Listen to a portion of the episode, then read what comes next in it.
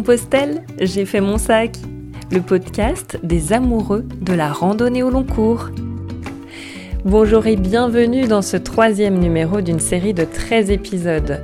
Aujourd'hui, je suis en compagnie de Tom. Il est parti du puits avec l'intention de marcher et de bivouaquer jusqu'à Saint-Jean-Pied-de-Port. Il ne le sait pas encore, mais il dépassera largement son objectif pour s'arrêter à Estella, en Espagne, soit un parcours de 900 km effectué en une quarantaine de jours.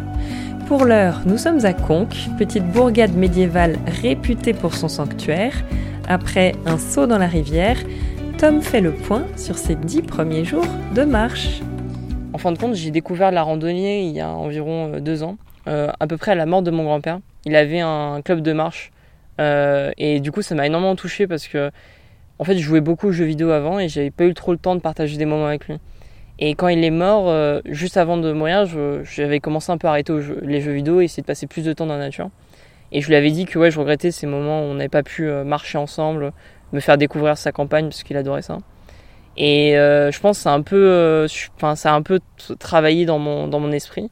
Et je pense que ça a joué beaucoup. Et en fait, au fil des recherches, euh, j'ai découvert Compostelle et j'avais envie de me poser et voir ce que ça fait de juste être tout seul et rien faire.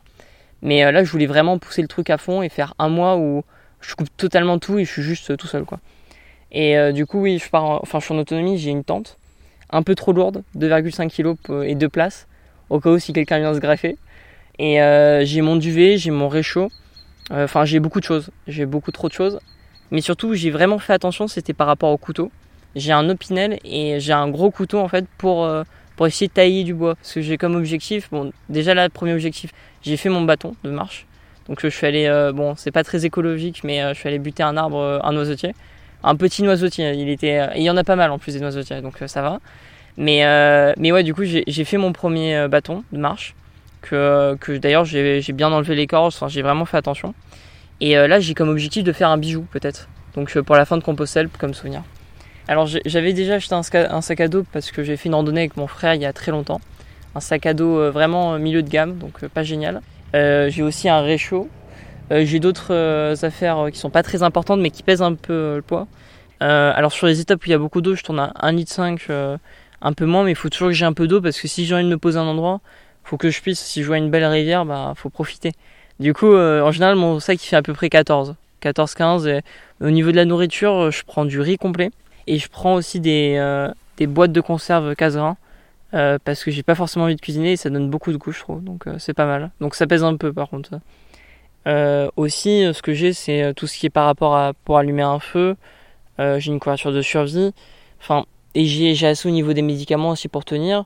Enfin, l'idée c'était vraiment de, enfin, si j'ai envie, de pas rencontrer d'humanité pendant deux jours, deux trois jours. Et je prends assez, je prends assez de nourriture pour tenir deux trois jours en général, tout seul. Euh, j'ai une corde au cas où si je dois faire un appel, euh, enfin une descente en rappel, on sait pas. Et euh, je pense aussi ce que j'ai en trop, c'est c'est ça et le, réchaud et la tente. En fait, c'est pas que c'est en trop, mais c'est que c'est surtout trop lourd en fait. La tente, je pourrais baisser à 1,5 kg et le réchaud, je pourrais manger froid. Du coup, je suis un peu partagé, mais après, c'est un confort le soir quand même. De, d'avoir de quoi se faire manger chaud et d'être en sécurité dans une tente. Quoi. Parce que j'ai pas encore, je pense, l'énergie et l'expérience pour euh, bivouaquer, euh, enfin dormir euh, à la belle étoile. Donc pour l'instant on reste comme ça je pense. j'ai pas que du poids sur le dos, j'ai aussi d'autres choses. comme je vous ai dit avant, le, le truc avec mon grand-père, le fait que j'ai pas pu profiter, du coup je pense que, que je pars quand même avec, avec le cœur lourd par rapport à ça. Et aussi j'aimerais bien rencontrer des, des personnes avec qui sympathiser parce que j'ai rencontré euh, des belles personnes. La personne avec qui je suis parti euh, faire le pèlerinage, euh, un ami que j'avais rencontré sur internet. J'ai aussi de très bons amis, mais je rencontre pas tant que ça et j'aimerais plus partager en fait certaines choses et apprendre des autres en fait. Et mais le problème c'est que je m'entends beaucoup mieux avec les personnes plus âgées en général et du coup c'est assez compliqué. Enfin j'ai toujours l'impression d'être décalé par rapport aux autres et je me suis dit que si je voulais vraiment rencontrer quelqu'un qui partageait des choses, il fallait que je sois au bon endroit et du coup sur ça je me suis dit euh, Compostelle ça peut être euh, le bon endroit pour rencontrer des bonnes personnes. Euh, alors je compte en fait le, GR400 même si c'était avant comme une expérience qui fait partie de Compostelle parce que du coup c'était juste une semaine avant. Et du coup, ça m'a vraiment forgé. En fait, c'était comme un stage préparatoire de Compostelle. Et par contre, j'ai eu un coup de mou euh, avant-hier parce que j'ai fait Espalion-Godniac. c'est l'équivalent en fait de deux jours de marche, mais en un jour. Et en fin de compte, ça a été assez dur parce que du coup, c'était 27 km avec 1200 mètres de dénivelé positif. Donc, ce qui est assez gros, quoi. Et là, ouais, je me suis rendu compte en fait que, bon, déjà, il n'y avait pas grand monde au camping, parce que du coup, j'avais sauté une étape comparé aux autres. Et je me suis rendu compte qu'il y avait plein de personnes que j'allais plus jamais revoir parce que j'avais sauté une étape. Et cet aspect sur le chemin de Compostelle que si on avance un tout petit peu, vu qu'on marche à peu près tous au même rythme, vu qu'on a les mêmes étapes, en fait, il y a des gens qu'on va plus jamais revoir. Et ça m'a, ça m'a foutu un peu un coup de blues parce qu'on n'a pas forcément le temps de dire au revoir parce qu'on se dit qu'on va les revoir, ces gens-là. On espère. Mais euh, en fin de compte, du coup, j'étais pas si sûr que ça. Et plus ça fatigue, je suis un peu un coup de blues, honnêtement. Je me suis dit, euh, ouais, c'est un peu triste. Et en plus, comme je fais du camping sauvage, je suis tout seul le soir, très souvent. Et j'ai pas le temps de resserrer les liens le soir et de, de pouvoir se poser juste, euh, boire un verre et, et juste, ouais, resserrer les liens, quoi. Parce que dans la marche, on a, on a tous un rythme différent. En plus, j'ai 14 kilos, du coup, je, je, je enfin, j'ai un rythme assez lent. Et je dois souvent prendre des pauses pour reposer, du coup, mes, mes épaules. Et euh, justement, euh, hier, j'ai eu la chance du coup de te rencontrer euh, avec, avec Jérémy, le monde des étoiles. Le la bonne étoile. La bonne étoile, la bonne étoile. Le, le, nom du gîte, la bonne étoile, qui est un super gîte, très accueillant, très bonne décoration. il m'a offert un verre du coup et j'ai pu passer la soirée avec avec vous du coup. Ça m'a fait vraiment du bien de pouvoir partager un moment le soir, parce que sinon j'étais juste tout seul dans ma tente quoi. Euh, en fait, on n'est pas sur les mêmes systèmes que, que dans des euh, villes euh, traditionnelles. Même si on prend aujourd'hui, on va pouvoir rendre demain, même si c'est une autre personne. C'est un système, on va dire, organique. Et, et, du coup, qui, en fait, on, on sait qu'on va pouvoir redonner le lendemain et que du coup, on n'a pas, de dette envers une personne en particulier. On va dire la seule dette, c'est de, de rendre service quand on peut à un autre pèlerin. Euh, moi, dans mon éducation, on donne beaucoup, mais on n'aime pas trop recevoir. Euh, j'ai toujours été éduqué à ne pas avoir de dette envers deux personnes, jamais emprunter d'argent, tous ces trucs-là. Mais au final, euh, je me rends compte que accepter, au final, c'est aussi euh, du coup recevoir et créer encore plus de liens en fait. Et si l'autre a cette mentalité-là de qui est ouvert du coup, et c'est ça l'avantage avec les pèlerins, c'est qu'on est tous dans le même sac. Mais en fait, on peut se permettre d'accepter et de donner et de, et de partager.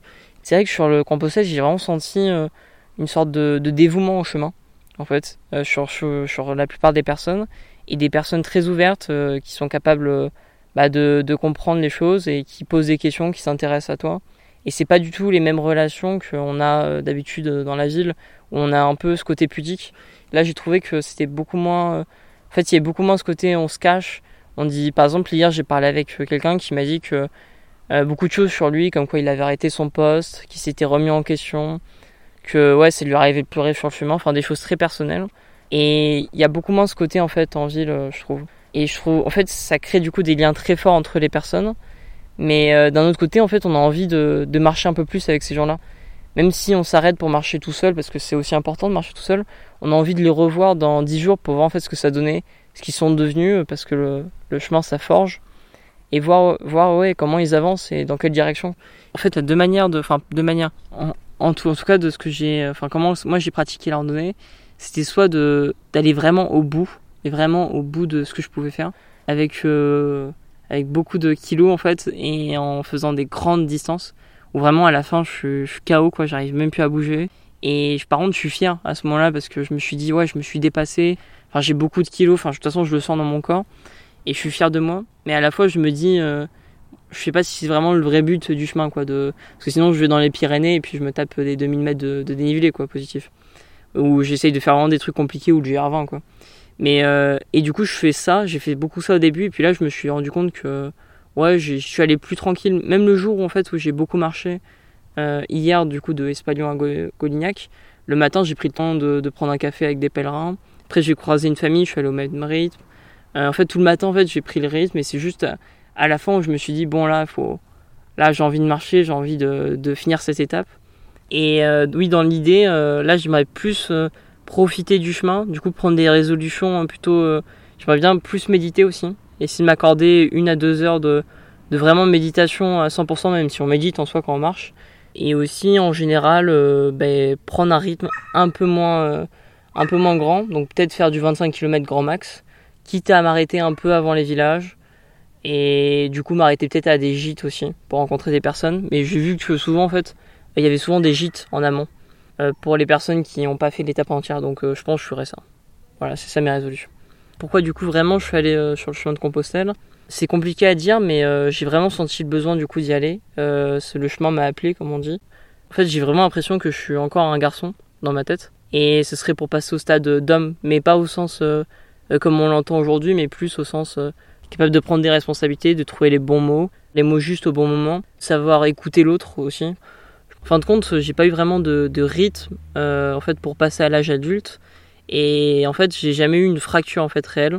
Surtout que moi, au niveau de tout ce qui est âge, quand j'ai eu mes 18 ans, ça n'a pas été si violent que ça. Je m'en suis un peu foutu. C'était surtout le 17 ans, mais ouais, j'ai pas eu en fait une sorte de, passage réel. Et en fait, euh, je pense vraiment que le Compostelle va pouvoir me, me, en fait, me combler, me donner en fait ce que je n'ai pas encore, c'est-à-dire euh, euh, de l'indépendance, de l'autonomie, même si j'en ai un petit peu, de, de, savoir en fait se regarder soi-même de l'extérieur, de faire attention à tout ce qui est autour. Je pense que ça va peut-être me prendre un peu plus de temps que prévu, mais je me laisse du temps. Alors par rapport au chemin, alors moi je conseille, j'ai vu quelqu'un le faire avec sa mère, je pense que c'est une très bonne expérience pour partager des moments avec sa mère, mais je trouve qu'on perd le côté euh, on s'aventure quoi on rentre dans le on rentre dans le chemin on dort euh, on doit préparer nos étapes euh, on doit on doit on doit tout préparer je trouve qu'on perd un peu ce côté moi je suis parti du coup avec mon ami et je trouve que c'est pas du tout le même voyage tout seul et à deux parce que tout seul en fait on va à son rythme on choisit et en fait on est beaucoup plus responsable et du coup moi je conseille quand même de partir tout seul à part si vraiment on a quelqu'un ça peut être une très belle aventure pour ressouder les liens mais c'est pas la même chose je trouve et par rapport à tout ce qui est danger, franchement, si on arrive à mourir sur Compostelle, c'est vraiment que qu'on a fait n'importe quoi. Mais en soi, on peut toujours, enfin, il y a, y a, de quoi manger, il y a toujours de quoi faire. Au niveau du poids, faut partir léger. Et ça va dépendre en fait de si vous voulez bivouaquer ou pas. Bivouaquer, franchement, c'est assez dur les premiers soirs. Mais après, on s'y fait vite. Il faut être un peu organisé. Et, mais sinon, ça se fait, honnêtement. Euh, et sinon, par rapport euh, à, la, à la mentalité qu'il faut avoir sur le chemin, c'est ouais, rester ouvert. Euh, essayer de parler un peu aux autres quand même. Et ouais, rester ouvert, je pense, aux, découvertes qu'on fait. Euh, et du coup, euh, par exemple, hier, je, je voulais pas, parce que j'ai pas envie de passer pour un mec impoli, de, de boire un verre avec eux. Et du coup, ils m'ont proposé, j'ai accepté. Au final, j'ai mangé avec, avec Charlotte. Et du coup, c'est pour ça que je fais cette interview-là. Et que je passe un très bon moment actuellement. Donc voilà, je pense qu'il faut faire ça. Un grand merci à toi, Tom, pour ton témoignage. Prise de son et réalisation Charlotte Ducou, vignette Philippe Lépine, crédit musique MPL, avec un extrait instrumental du titre Blanc. Si l'émission vous a plu, n'hésitez pas à laisser un avis et à partager ce podcast autour de vous. Et si, comme moi, vous êtes fan du générique, vous allez adorer tous les titres de ma pauvre Lucette alias MPL. Portez-vous bien et à la semaine prochaine.